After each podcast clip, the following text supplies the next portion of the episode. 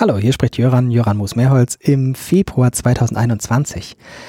Ich möchte einen Podcast neu veröffentlichen, den ich als Videogespräch veröffentlicht habe schon im April 2020. Das war mitten im ersten Corona-Lockdown und ich hatte Michael Schratz angerufen, weil er einen sehr, sehr schönen Artikel geschrieben hat zum Thema kann Corona und die Ausnahmesituation durch Corona eine große Chance für die Entwicklung von Schule insgesamt bedeuten. Das Gespräch, man hört es manchmal, ist sehr von der Situation Ende März, Anfang April 2020 geprägt. Aber ich wollte es jetzt tatsächlich nochmal neu veröffentlichen, nicht weil es immer noch relevant ist, sondern tatsächlich mit dem Abstand, finde ich, doppelt interessant ist, weil man sich fragen kann, hm, was haben wir schon an Erfahrung gemacht? Was haben wir schon an Entwicklung gesehen? Wo sind die Möglichkeiten, die Michael Schratz in dem Gespräch beschrieben hat? Und ähm, inwieweit gibt es vielleicht auch tatsächlich noch Hoffnung, dass diese Jahrhundertchance, wie Michael Schratz es beschreibt, für die Schule als nachhaltige Veränderung weiterhin im Raum steht. Viel Spaß beim Hören, Michael Schratz in einem Zoom-Call Anfang April 2020. Wir wollen über die Schule sprechen und was mit der Schule passiert, wenn sie aus dem aktuellen Corona-Zustand zurückkehrt in den Normalzustand oder ob man das verhindern kann, den Normalzustand, den wir vorher kannten. Kann die Schule also sozusagen als ähm, Institution etwas daraus lernen, was wir gerade für Erfahrungen machen? Dieser Gedanke kommt nicht von mir, sondern von Professor Dr. Michael Schratz, mit dem wir jetzt sprechen. Er sitzt bei Innsbruck, wie alle im Moment im Homeoffice Michael Schratz vorzustellen, kann man auch schon eine halbe Stunde für aufwenden. Äh, Erziehungswissenschaftler, Schulforscher. Ähm, wir kennen uns vor allem aus dem Kontext vom Deutschen Schulpreis, wo er der Sprecher der Jury seit zehn Jahren ist. So was ungefähr, ja. Ähm, und er hat einen Artikel jetzt im Standard veröffentlicht für Österreich, wo ich sofort dachte, die Situation ist in Österreich nicht so anders, dass man das nicht auch für Deutschland mitdenken kann. Ähm, und er hat dort geschrieben, die temporäre Außer Außerkraftsetzung schulischer Routinen könnte eine Jahrhundertchance sein. Und sowas hat man ja selten. Auch wenn die Chancen nicht immer hoch sind, muss man sie sich auf jeden Fall angucken, wenn sie so groß sein können im Sinne von so mächtig. Wir wollen also darüber sprechen, ähm, was jetzt die Situation im Moment uns auch über Schule sagt und wollen gucken, was kann davon bleiben. Man muss vielleicht kurz einordnen, dass wir heute Anfang April 2020 haben. Wenn man dieses Gespräch also später sieht oder hört, dann muss man vielleicht sich vergegenwärtigen, heute Anfang April ist der Zustand eine große Unsicherheit. Wir haben in Österreich und in Deutschland die Schulen geschlossen, aber nur als, als, als Häuser geschlossen. Das heißt, es gibt sowas, was weiterläuft, für was wir gar kein richtiges Wort haben. Unterricht trifft es nicht. Schule trifft es nicht. Vielleicht gucken wir gleich im Gespräch nochmal drauf, was das eigentlich jetzt ist, was da im Moment gerade passiert. Und ähm, ein wichtiger Moment ist sicher auch, dass wir nicht wissen, wie es gerade weitergeht. Also möglicherweise muss man uns äh, historisch dann bitte nachsehen, dass wir vom Standpunkt des 1. April 2020 drauf schauen. Und vielleicht noch eine Vorbemerkung, die mir auch wichtig ist. Ähm, wir beide nehmen uns jetzt diese luxuriöse Situation hier raus, dass wir über die Zukunft spekulieren, wohl wissend, dass es ganz viele Akteure gibt, die gerade viel, viel dringendere Sorgen haben, sowohl zu Hause als auch äh, in den Schulen beziehungsweise in den Homeoffice der Lehrerinnen und Lehrer. Ähm, das möchten wir auf keinen Fall in Abrede stellen. Gleichzeitig aber schauen, äh, was wird da draus. Das war der längste Teil, den ich gesprochen habe in diesem Gespräch. Jetzt ähm, möchte ich Michael Schratz für den Einstieg ähm, bitten, einfach zu beschreiben, diese, diese Idee, die du hast, Krise als Chance. Was meinst du damit? Ja, einerseits, äh, ich musste damals ja noch Altgriechisch lernen und das Wort Krise, wenn man es zurückverfolgt, hat in der Wurzel schon dieses äh, einerseits äh, in einer Phase zu sein, in der es sehr schwierig ist, weiterzukommen. Und zwar gerade deswegen, weil die alten Muster nicht mehr tragen, aber dass immer auch damit schon ein Höhepunkt verbunden ist, den man dann überwindet. Und dort geht's in eine andere Welt, von der man nicht weiß, was es ist. Und dadurch, dass ich in meinem phänomenologischen Ansatz von Lernen ohnehin davon ausgehe, und das kann man auch empirisch nachprüfen, äh, lernen Menschen am meisten in einer Krise. wenn man sich bei Mensch Managern anschaut, nach dem zweiten Herzinfarkt fangen sie an. Da kann man ihnen noch so oft sagen, so geht es nicht weiter. Und äh, jemand, der selber ein Kind hat, das nicht den Normalitätsansprüchen entspricht, fängt an zu denken, die Schule muss inklusiv sein. Und so habe ich auch beim Schulpreis Schulen erlebt, als sie das erste Mal ein Trisomie 21 Kind hatten und gemerkt haben, es geht nicht mehr. Jetzt kann man das als Krise bezeichnen oder auch als Chance. Und um das geht's mir als Pädagoge natürlich, dass man als Pädagoge ja immer optimistisch ist oder sein muss. Und hier eine äh, Situation, die wir jetzt haben, eine tatsächlich globale Krise, die bildet sich, bietet sich ja tatsächlich nur einmal im Jahrhundert. Gott sei Dank auch, würde ich sagen. Und wir wünschen uns ja keinen Krieg, aus dem wir wieder lernen können. Und jetzt ist die Frage, was macht man damit? Man kann jetzt natürlich sagen, möglichst schnell wieder in den Ursprungszustand zurück. Oder man sieht das Ganze sowas wie eine Inkubationsphase für etwas Neues. Und dafür plädiere ich eigentlich jetzt diese Außerkraftsetzung des Alltags so zu nutzen, um zu schauen, wollen wir tatsächlich wieder dorthin, wo wir vor der Krise waren? Wir können das ohnehin nicht. Wir kommen immer als andere Menschen heraus. Oder aber das ist sozusagen der Schritt aus der unbewussten Inkompetenz in die bewusste Inkompetenz, zu sagen, wir wissen eigentlich gar nicht, was ist sozusagen das Neue, das sich hier eröffnen kann. Und dafür möchte ich plädieren, indem wir erstens lernen, wir haben gesehen, wie die Schulen plötzlich damit konfrontiert wurden, dass die Schüler nicht mehr in der Schule sind.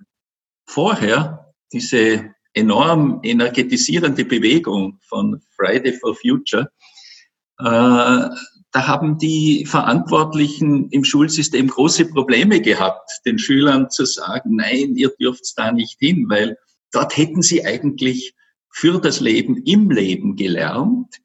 Und im Lehrplan steht ja, sie sollen Selbstständigkeit lernen, sollen sich politisch als mündige Staatsbürger engagieren. Und ich glaube, diese Widersprüche sind jetzt irgendwo deutlich geworden in dieser Situation. Und äh, das Zweite ist natürlich, äh, wir wissen ja alle, wie die Digitalisierung zu einer gesellschaftlichen Transformation beigetragen hat aber die Schule noch sehr stark in den alten Mustern, im klassischen äh, Jokeface-Modus, wenn man so will, äh, verharrt. Und das hat natürlich auch eine gewisse Struktur, die Institutionen inne sind. Und wir sehen jetzt plötzlich über diesen sogenannten Fernunterricht, von heute auf morgen fangen Lehrende an zu schauen, wie erreichen sie ihre Schülerinnen und Schüler virtuell. Und es ist unglaublich, was ich hier gehört habe von Menschen, die vorher gesagt haben, nee, das bringt alles nichts, warum sollen wir das machen, etc. Es werden allerdings in solch einer Situation auch die Probleme sichtbarer. Gerade in sozial benachteiligten Kontexten merkt man, wenn ich jetzt nicht mehrere Tablets zu Hause habe oder äh, genug Internetzeit äh, zur Verfügung oder auf engstem Raum kaum Bewegung. Ich wollte gerade sagen, seien es nur Schreibtische. Ja, seien es nur Schreibtische. Ja. Also wir erleben gerade dort, oder es gibt Schüler, die äh, von einzelnen Lehrern gar nicht erreicht werden. Also wir sehen hier, sozial werden einige abgehängt. Die sind auch im Unterricht emigrieren in sich selber, werden abgehängt. Aber es wird nicht so sichtbar wie hier. Und auch hier, glaube ich, wird äh, deutlich, dass wir eine Chance haben, etwas zu lernen. Wenn wir nur wollen, ist natürlich die Frage. Du hast ein schönes Bild gebraucht in dem Artikel, den ich gelesen habe, nämlich, dass die Schule verrückt wurde durch die Situation. Ähm, vielleicht tatsächlich für die Geschichtsbücher, für Menschen oder die jetzt nicht äh, selber Lehrer, Lehrerin sind oder die selber keine Kinder haben. Ähm, wie, würdest du diese verrückte Situation beschreiben und das Verrückten begründen? Naja, im Wort selber liegt ja schon, es wird etwas woanders hingerückt, als es vorher war. Die Schule, das Klassenzimmer ist plötzlich zu Hause eingezogen. Und in einer Routine, wenn etwas verrückt ist und nicht mehr dort ist, wo es ist, dann stelle ich es normal wieder zurück, weil wir Menschen natürlich, und das ist natürlich auch eine Überlebensnotwendigkeit, äh, Routinen benötigen. Das ist ganz klar, wenn wir jedes Mal wieder anfangen müssen, sozusagen unser Alltagsleben zu erfinden, dann würden wir uns verdammt schwer tun, überhaupt äh, einen Fortschritt zu machen. Aber wenn wir jetzt dieses Bild des Verrückten hernehmen, dann hat es ja auch im Wort in sich, dass etwas nicht mehr stimmt, nicht mehr stimmig ist, ausbricht aus dem, was ich als normal sehe. Und das ist etwas, wo wir Menschen natürlich auch immer in unseren Mindsets oder Frames of References beschränkt sind. Und es findet eine Art Entgrenzung statt. Und was ja faszinierend ist, dass ich von einzelnen Lehrern höre, dass sie durch diese Distanz, durch diese Entgrenzung plötzlich eine nähere Beziehung zu ihren Schülerinnen und Schülern haben, als sie das im Klassenzimmer hatten, obwohl sie wirklich verrückt sind, örtlich. Und das sind Sachen, glaube ich, die sehr viel nachdenklich machen können, wenn ich das von Lehrpersonen höre. Andererseits habe ich natürlich auch gehört, äh, dass hier einzelne Lehrpersonen die Schüler bombardieren mit fotografierten oder kopierten Arbeitsblättern. Und hier zeigt sich natürlich, dass wir noch nicht in der Lage sind, die transformatorische Kraft dieses neuen Mediums so zu nutzen, dass es für die Schule neue Chancen eröffnet. Denn Arbeitsblätter, die brauche ich jetzt nicht zum 25. Mal in dieses Medium geben, wo dann zu Hause wieder deutlich wird, mir fehlt der Drucker, dass ich es überhaupt ausdrucken kann, etc. Und das ist auch etwas, wo ich denke, dass Schule neu denken muss. Wie kann diese unglaubliche Kraft der Technik genutzt werden und nicht nur einfach das ersetzt, was ich bis jetzt mache. Auch eine Möglichkeit, die sich hier sehr stark zeigt. Und äh, was wir im Fachausdruck Flipped Classroom nennen, nämlich den Unterricht auf den Kopf zu stellen, nämlich nicht als Lehrperson zunächst den ganzen Inhalt zu vermitteln, in der Hoffnung, dass die Schüler ihn möglichst gut verstehen und alle möglichen didaktischen Tricks anwende, äh, dass die Schüler das hoffentlich gut verstehen.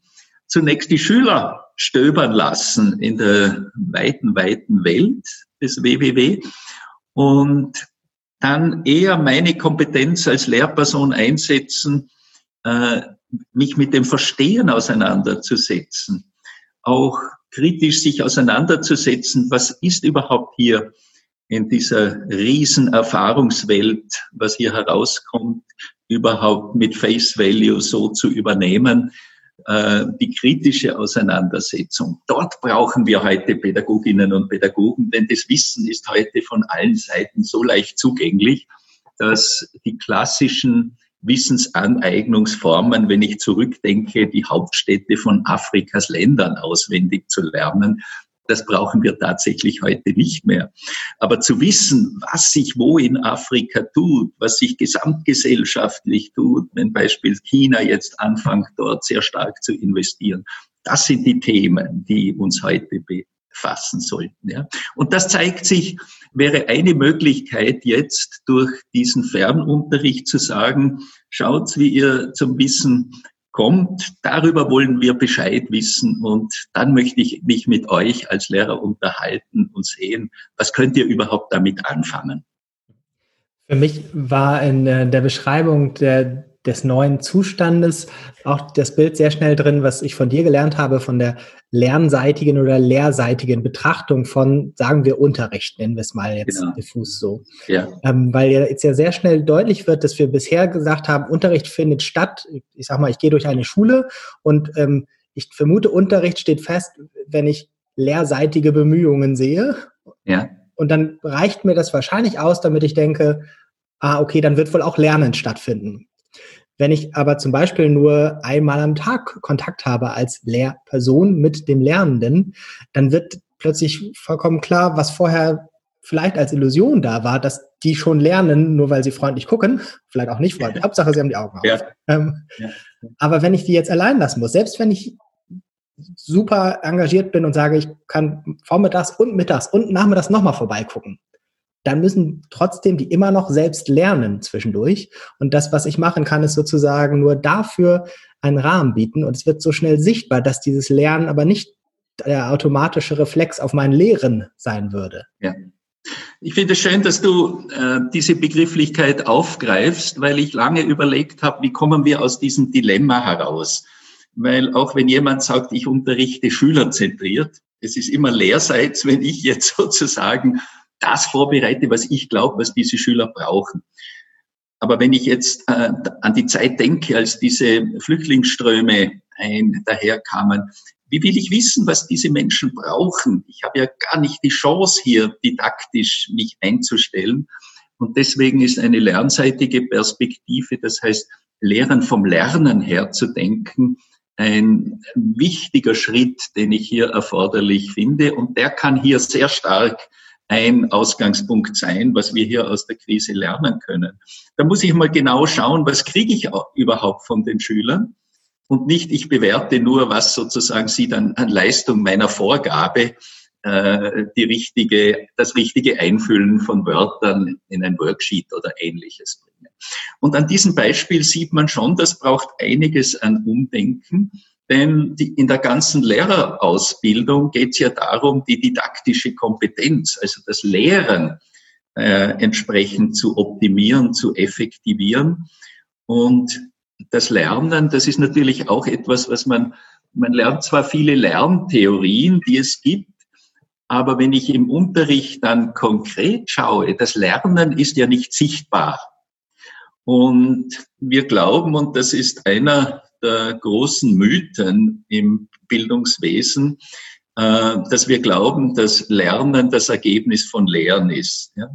Und wenn man das aber sich äh, empirisch anschaut, in meinem Unterrichtsfach habe ich das beispielsweise dann angeschaut, wenn im Lehrplan im Jahr so und so drinsteht, in der sechsten Klasse sollten Sie diesen Inhalt lernen, kann ich nicht garantieren, dass die Schüler das können. Sie können das für einen Test auswendig lernen oder für eine Klassenarbeit und sind auch klug, das zu tun und müssen das dann auch reproduzieren. Aber es ist eben, so wie Seneca ja damals in dem Spruch gesagt hat, für die Schule lernen wir und nicht für das Leben. Und wenn man denkt, dass in der Antike Seneca bereits dieses Problem in den Philosophenschulen gesehen hat, sieht man, dass es wirklich mehr als eine Jahrhundertchance wäre, sich einmal davon zu verabschieden und zu sagen, für das Leben lernen wir.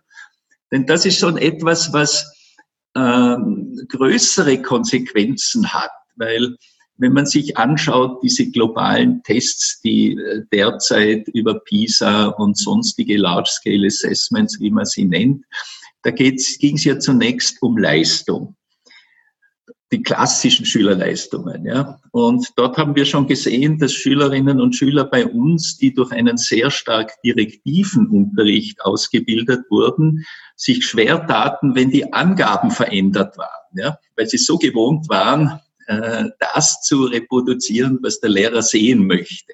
Wenn der Lehrer aber nicht mehr da ist und das sozusagen äh, ein globaler Test ist, dann geht das nicht mehr. Dann das Zweite, was dann sichtbar wurde, äh, das ist dann das Thema Equity, also die Chancengerechtigkeit. Wie gehen wir überhaupt mit den unterschiedlichen Voraussetzungen von Menschen um, die einfach benachteiligt sind oder die Ressourcen nicht haben, in welcher Form auch immer. Und dann ist dieses Thema dazugekommen und dort sind wir noch sehr am äh, Kämpfen, wie wir damit umgehen, wo unser Schulsystem durch die Struktur es schon sehr schwierig macht, weil alles im Gleichschritt von Klasse 1 auf zwei, Klasse 2 und so weiter weitergeht.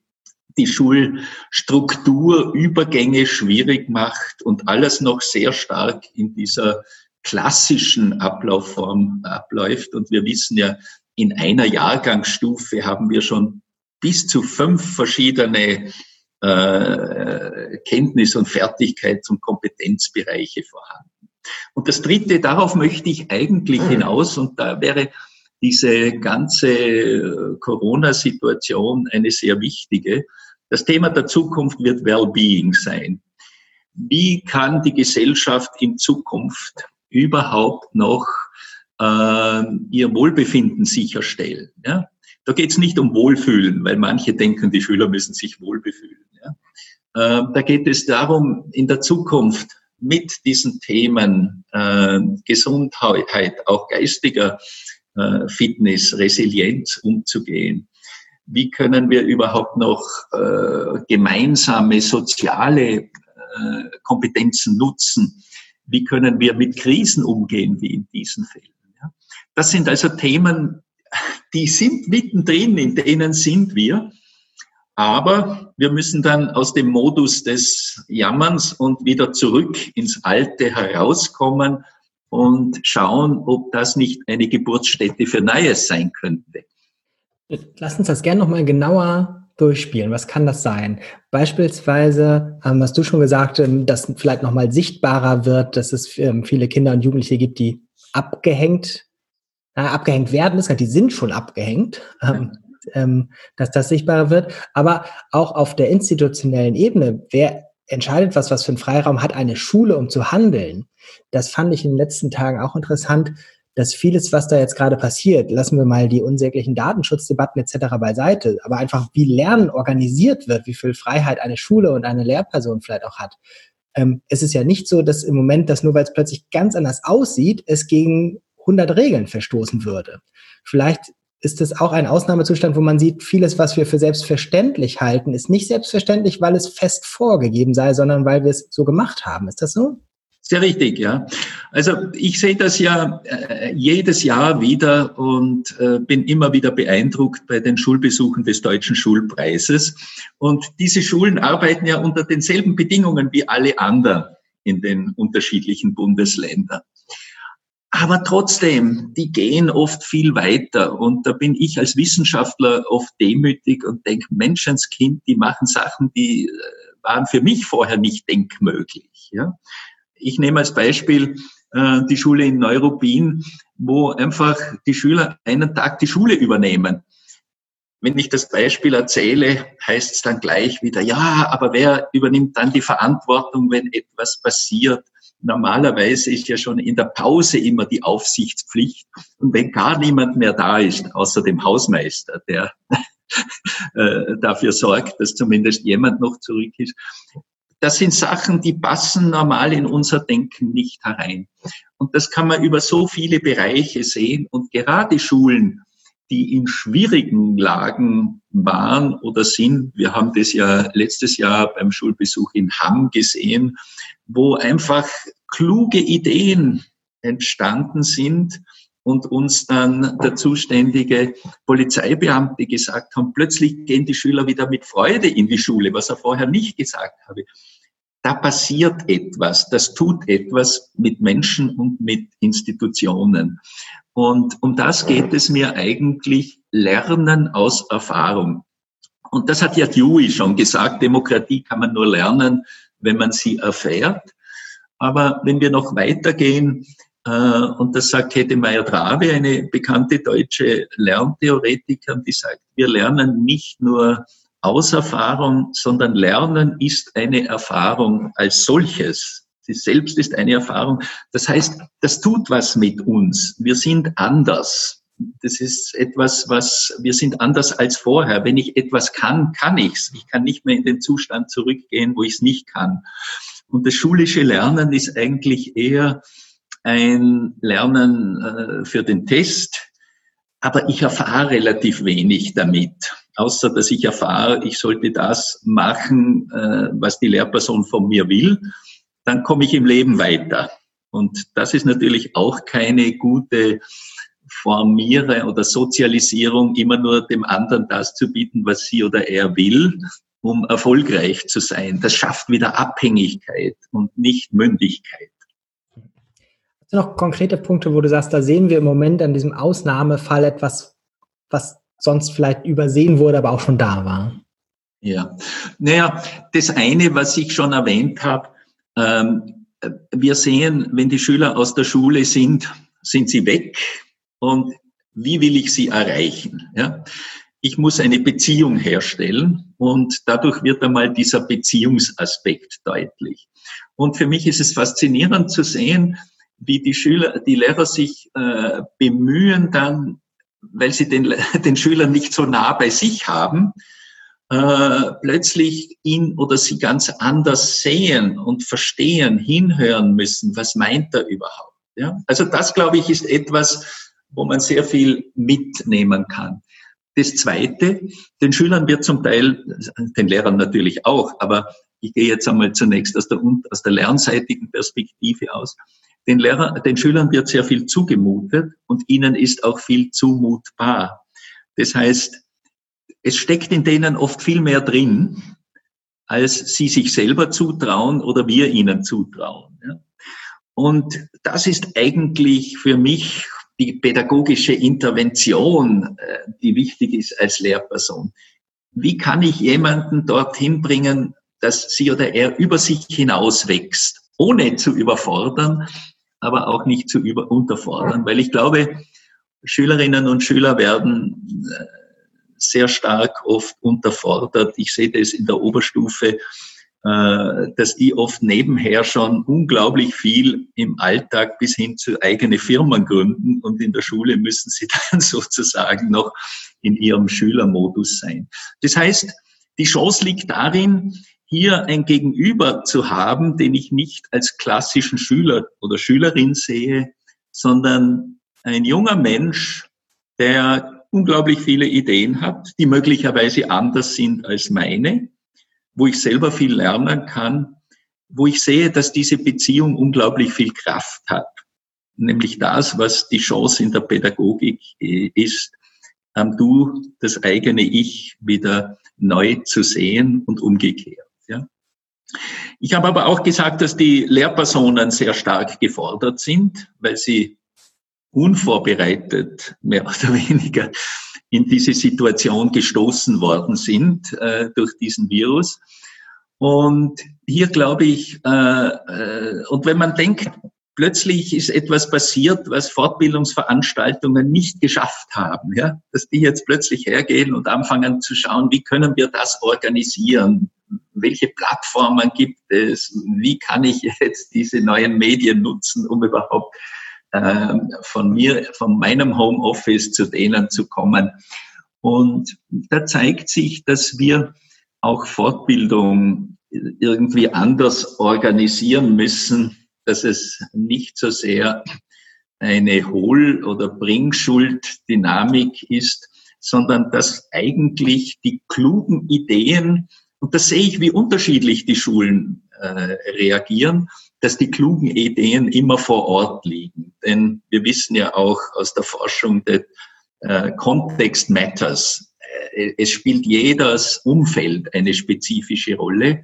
Und das ist von einer Schule zur anderen anders. Darum gibt es auch keine zentralen Lösungen für lokale Probleme, sondern die müssen dort äh, gefunden und erfunden werden. Und äh, was ich natürlich auch merke, dort, wo Schulleiterinnen und Schulleiter schon sehr visionär arbeiten, sind die Lehrer, die Schulen viel stärker vorbereitet. Ja.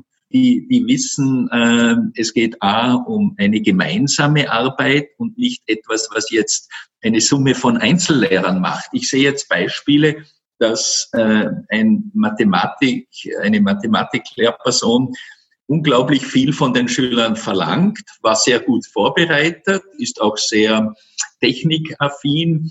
Jeden Freitag ein Moodle-Test.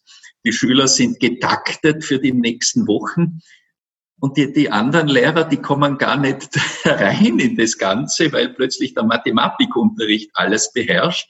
Die anderen Lehrer sind eher großzügig und sagen, äh, wir lassen euch Zeit, das zu machen. Das sind natürlich auch nicht die Situationen, die wir wünschen, dass einzelne Lehrpersonen hier aktiv sind, sondern dass es hier um eine professionelle Gemeinschaft geht, die eigentlich systemisch überlegen muss, was brauchen die einzelnen Schüler? Und nicht, ich muss jetzt möglichst schauen, dass die Schüler das kriegen, dass mein Unterricht möglichst ist. Ja, darum sagt man ja in der Schulentwicklung von ich und mein Unterricht zum wir und unsere Schule. Und hier ist der Sprung von unserer Schule, unser Unterricht zu unserem Fernunterricht, der hat nicht geklappt. Außer es sind Schulen, wo tatsächlich vorher schon sehr stark auch schulinterne Konzepte da waren, wie man klug mit dieser neuen technischen Medien umgeht. Ja. Dann gibt's natürlich auch äh, sehr stark zu lernen, was ich schon vorher erwähnt habe und auch du angesprochen hast, dass wir gesellschaftlich uns sehr schwer tun, bestimmte Schülerinnen und Schüler überhaupt zu erreichen. Und ähm, hier zeigt sich, dass die bisherigen Formen, die zur Verfügung standen, äh, nicht greifen. Das heißt, hier müssen wir tatsächlich auch schauen, die, die, die ganze Inklusionsdebatte scheint ja an dem zu hängen, wir haben noch nicht dieses mentale Modell der Inklusion, wie Menschen eigentlich in diesen Situationen umgehen können. Und das wäre ja auch die Chance zu sagen, wenn wir zurückkommen, haben wir erlebt, hier wird etwas sichtbar, wo wir noch keine Lösung haben. Und dann alles, äh, wir als Menschen sind ja die, die Erfindungen in die Welt setzen.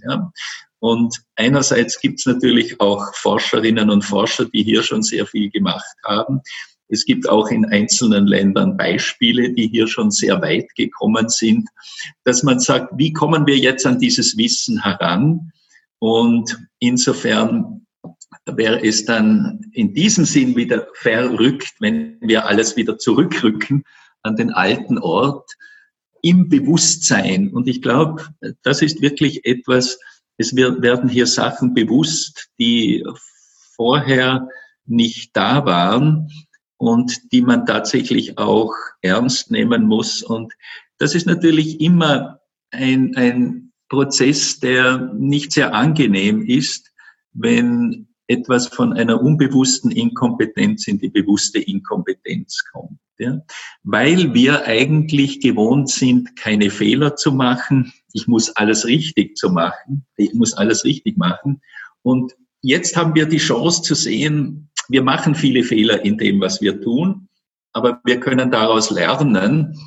Ähm, da gibt es noch einiges, was wir noch nicht können. Und wenn dieses Bewusstsein tatsächlich auch kollektiv meine ich, bei Einzelnen findet das ohnehin statt, äh, in, in die Schulwelt kommt, dann wäre es tatsächlich diese Jahrhundertchance. Auf der individuellen Ebene sehen wir das, glaube ich, schon sehr stark. Also ich hatte gestern ein Gespräch mit einer Lehrerin, die sagte, sie lernt im Moment jeden Tag so viel, ja, ähm, sie, für sie war nicht vorstellbar quasi, dass man so viel lernen kann sozusagen. Und ja nicht in einer Fortbildung, sondern im täglichen Handeln. Und das ist ja auch eine Ebene, die ein bisschen unsichtbar vielleicht in der Öffentlichkeit ist, auch weil viele Lehrerinnen und Lehrer jetzt in einem ständigen Austausch sind. Ja. Ähm, die haben ja auf dem einen Kanal, ähm, wenn es digital ist, den Kontakt zu den Schülerinnen, aber viele Lehrerinnen und Lehrer halt auf dem anderen Kanal auch den Kontakt in Teams, in Kollegien oder in vernetzte Communities über das Internet. Und sie sagte, ähm, also sie war auch in seinem interessanten Zwischenzustand, sie war vollkommen erschöpft, weil es ja auch sehr anstrengend ist und gleichzeitig sehr, sehr beflügelnd. Ähm, hast du eine Idee, wie man diese beflügelte Seite so stärken kann, dass das, dass das trägt? Ja. Äh, das ist ein wunderschönes Beispiel, das du von dieser Lehr Lehrerin erzählst, weil hier zeigt sich, dass eigentlich äh, oft höre ich von Lehrpersonen, ich hab, wir haben viel zu wenig Zeit oder äh, wir, wir haben zu wenig Zeit, Polster zur Verfügung für Fortbildung und ähnliches. Wir müssen eigentlich umdenken und das wird an einem, an deinem Beispiel sehr schön. Es geht, geht eigentlich um die Energie. Wenn eine Energie da ist, die fließt, dann schaue ich nicht auf die Uhr. Dann äh, erlebe ich das eigentlich, wie du sagst, beflügelnd. Und diese energetisierende Kraft eines gemeinsamen Tuns zu erleben, was Neues zu entwickeln, erfolgreich zu sein oder auch an etwas zu arbeiten, wo wir den Erfolg noch nicht haben und auch die Unterstützung der anderen mitzukriegen, das wäre wirklich eine sehr schöne Leistung. Also meine Antwort ist mehr zu schauen, wie können wir in eine organisationale Energie kommen, also nicht nur eine Einzelperson, das zeigt ein Beispiel auch sehr schön. Deswegen spricht man ja auch von professionellen Lerngemeinschaften, die als Profis immer noch sozusagen ihre Professionalität nutzen, um weiterzukommen, sich gegenseitig zu beflügeln und voneinander und miteinander zu lernen. Und da, wie du sagst, braucht man sich gegenseitig. Und, und da ist ja unglaublich viel möglich. Und äh, wenn man sich jetzt allein anschaut, wie klassischerweise Konferenzen in Schulen ablaufen, wenn da 50, 60 Leute am Tisch sitzen, da ist keine Energie da. Da wartet jeder nur, bis man die Tagesordnung abgearbeitet hat. Und das könnten wir hier lernen, wenn tatsächlich äh, Menschen das einmal erlebt haben. Und da sind wir wieder bei dem Thema, Lernen ist eine Erfahrung. Das hat was getan mit dieser Lehrerin. Das hat sie beflügelt. Und das übertragt sich ja auch auf die Schülerinnen und Schüler genauso. Ein energetisierender Unterricht, da schauen die Schüler nicht auf die Uhr. Die sagen eher, ah, warum können wir nicht weitermachen? Das ist jetzt so spannend beim nächsten Mal geht's wieder dran. Was möglicherweise notwendig wäre und was wir natürlich auch bei erfolgreichen Schulen schon sehen, dass wir die klassischen Strukturen aufbrechen müssen, weil in 50 Minuten Stunden, die ständig einen Wechsel bringen, wird das sehr schwer möglich sein. Denn wenn man jetzt tatsächlich in einen gemeinsamen Flow kommt und genau dann aufhören muss und dann die nächste Lehrperson hereinkommt, ähm, ist das irgendwie kontraproduktiv für ein solches Vorgehen. Ja? Und äh, das andere, was man ja an diesem Beispiel sieht, viel mehr noch im und am Leben lernen. Und das Leben ist ja eigentlich äh, das Curriculum, das äh, sich in der Verbalisierung des Lehrplans äh, normalerweise abstrahiert das muss ich ja wieder lebendig machen. Und diese Lebendigkeit, um die geht es mir eigentlich, ähm, eine, äh, nicht eine stöhnende Schule, sondern eine atmende Schule wollen wir haben. Du hast in dem Artikel am Ende geschrieben, der Corona oder das Coronavirus könnte zur wirksamsten Fortbildungsmaßnahme des Jahrhunderts werden, wenn dadurch das Schuljahr 2021 ähm, Auslassung nicht damit beginnt, dass Lernfragen den Unterricht bestimmen, sondern jene, die die Bewältigung der entstehenden Zukunft erfordert. Ähm, wir haben jetzt, glaube ich, gut ausgearbeitet diese Hoffnung, diese Perspektive. Ähm, gibst du uns zum Ende des Gesprächs noch Hoffnung mit auf den Weg, dass das tatsächlich, warum das trägt? Also ich, ich mache mal die, vorab die skeptische Perspektive. Ich teile deine Einschätzung, dass viele Lehrerinnen und Lehrer jetzt erlebt haben, dass das anders sein kann aber ich halte es nicht für ähm, ausreichend, sozusagen, dass es danach nicht wieder zurückfällt. Ich habe es muss schon vielleicht 10, 15 Jahre her sein, bei unserem gemeinsamen Bekannten Reinhard Karl, der hat Daniel Barenboim interviewt, der einen Musikkindergarten gegründet hat. Ja. Da gibt es dieses Zitat, wo Barenboim sagt, er hat einen Musikkindergarten gegründet, weil er wollte, dass die die Erfahrung machen, dass Musik immer da ist und dann kommen die später in die Schule und dann hauen die auf den Tisch und sagen, wo ist die Musik? Und das fand ich total schön. Ja. Und dann habe ich oft gesehen, dass Schülerinnen und Schüler oder Kinder allgemein so dermaßen flexibel sind, dass sie sich in Wochen an neue Gegebenheiten anpassen können und dann eben das zurücknehmen und akzeptieren, dass es keine Musik gibt.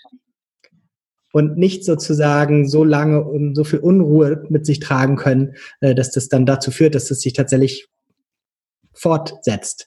Kannst du zum Ende da sozusagen mir Hoffnung geben?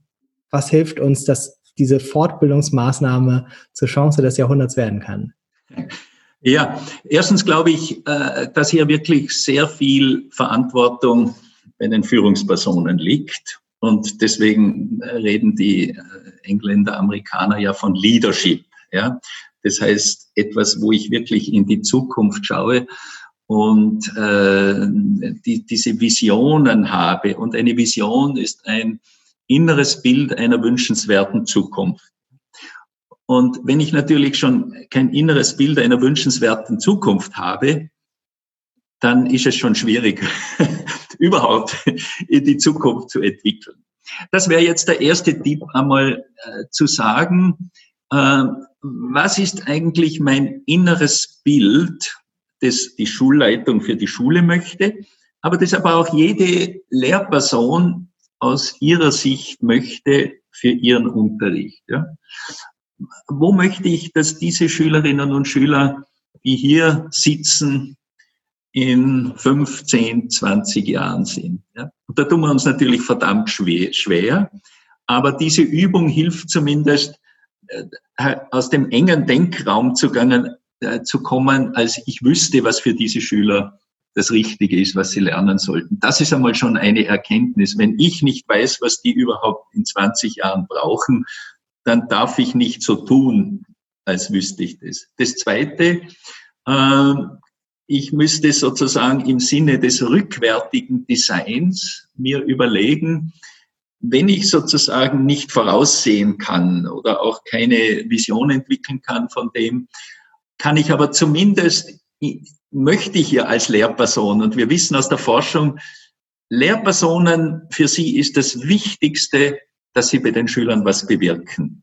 Das ist stärker als eine finanzielle oder sonstige Ressource. Sonst wären die meisten ja nicht Lehrer, weil sie ja diesen pädagogischen Eros haben und was vermitteln wollen. Ja.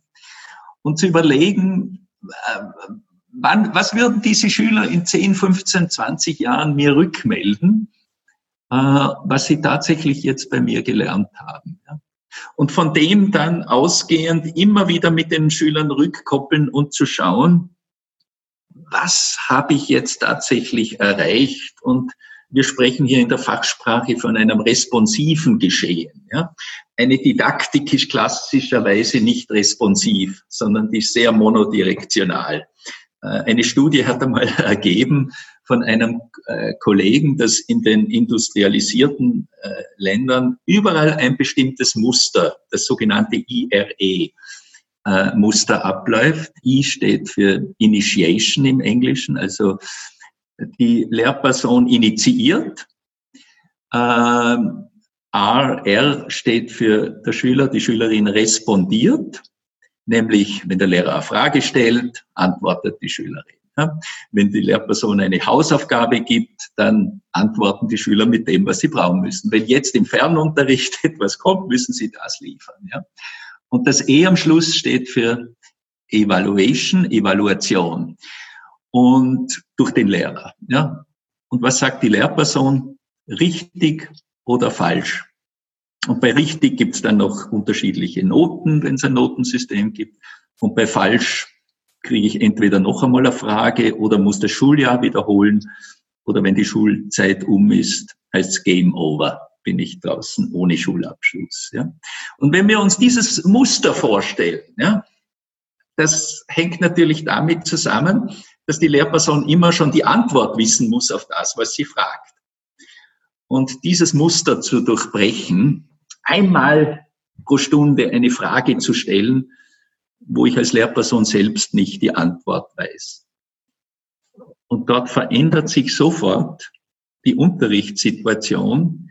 Dann habe ich nicht mehr Schüler vor mir, sondern Menschen wie ich, die Lösungen suchen. Ja was könnten wir hier machen? Ja, beim klassischen Projektunterricht ist das ja oft der Fall.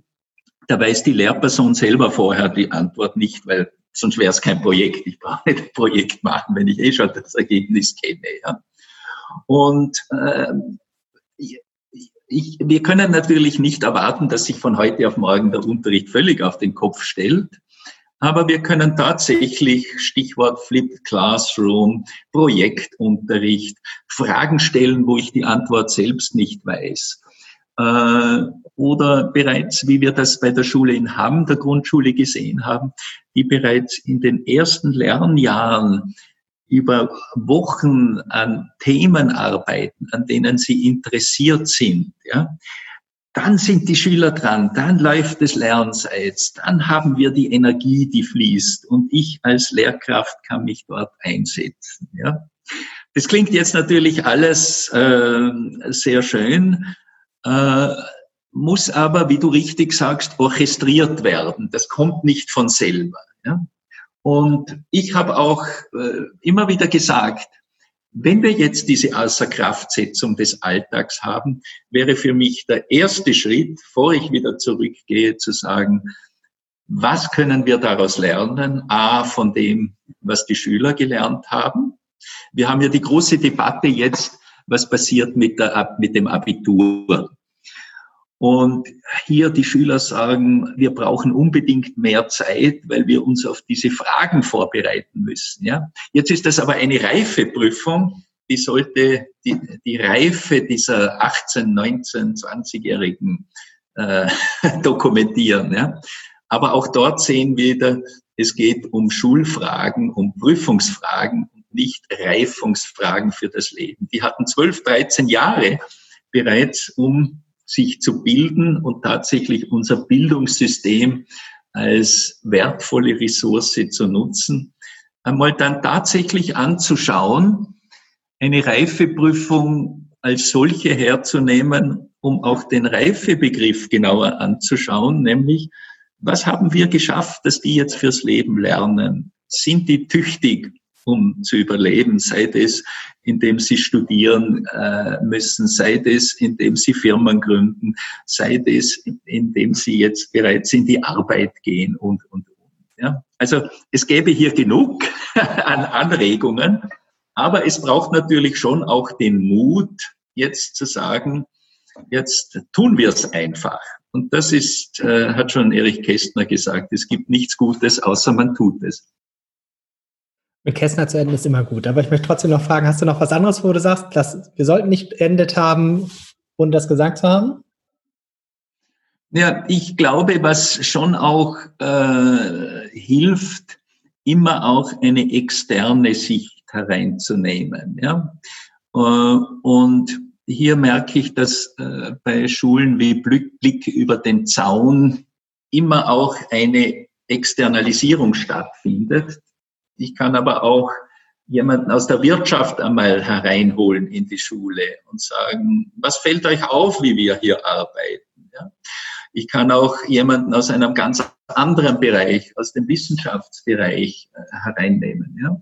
Und das sind alles äh, Chancen, die diese alten Muster durchbrechen, wo ich als Lehrer bereits die Antwort für die Schüler weiß. Und ich glaube, dort müsste man wirklich ansetzen wir merken gerade ja bei äh, dieser Corona-Epidemie, das ganze Wissen der Welt hilft nicht, um dieses Problem zu lösen. Ja. Das heißt, äh, wir müssen von dieser unbewussten Inkompetenz ausgehen und zu schauen, und das hat ja auch schon Sokrates gesagt, ich weiß, dass ich nichts weiß, aus diesem Modus heraus äh, Schule neu zu denken und auch dieses immer wieder was man bei jungen Menschen sieht, äh, erfahren zu können, was es heißt. Das ist nur nicht etwas, was nur im Lehrplan steht und dann über Arbeitsblätter durch Ausfüllen von äh, Lehrstellen sich anhäuft, sondern wo ich selber an etwas wachse. Aber das klingt alles natürlich noch sehr abstrakt hängt natürlich auch damit zusammen, dass ich wirklich nur immer in meinem Umfeld äh, mit den Menschen, die da sind, das machen können.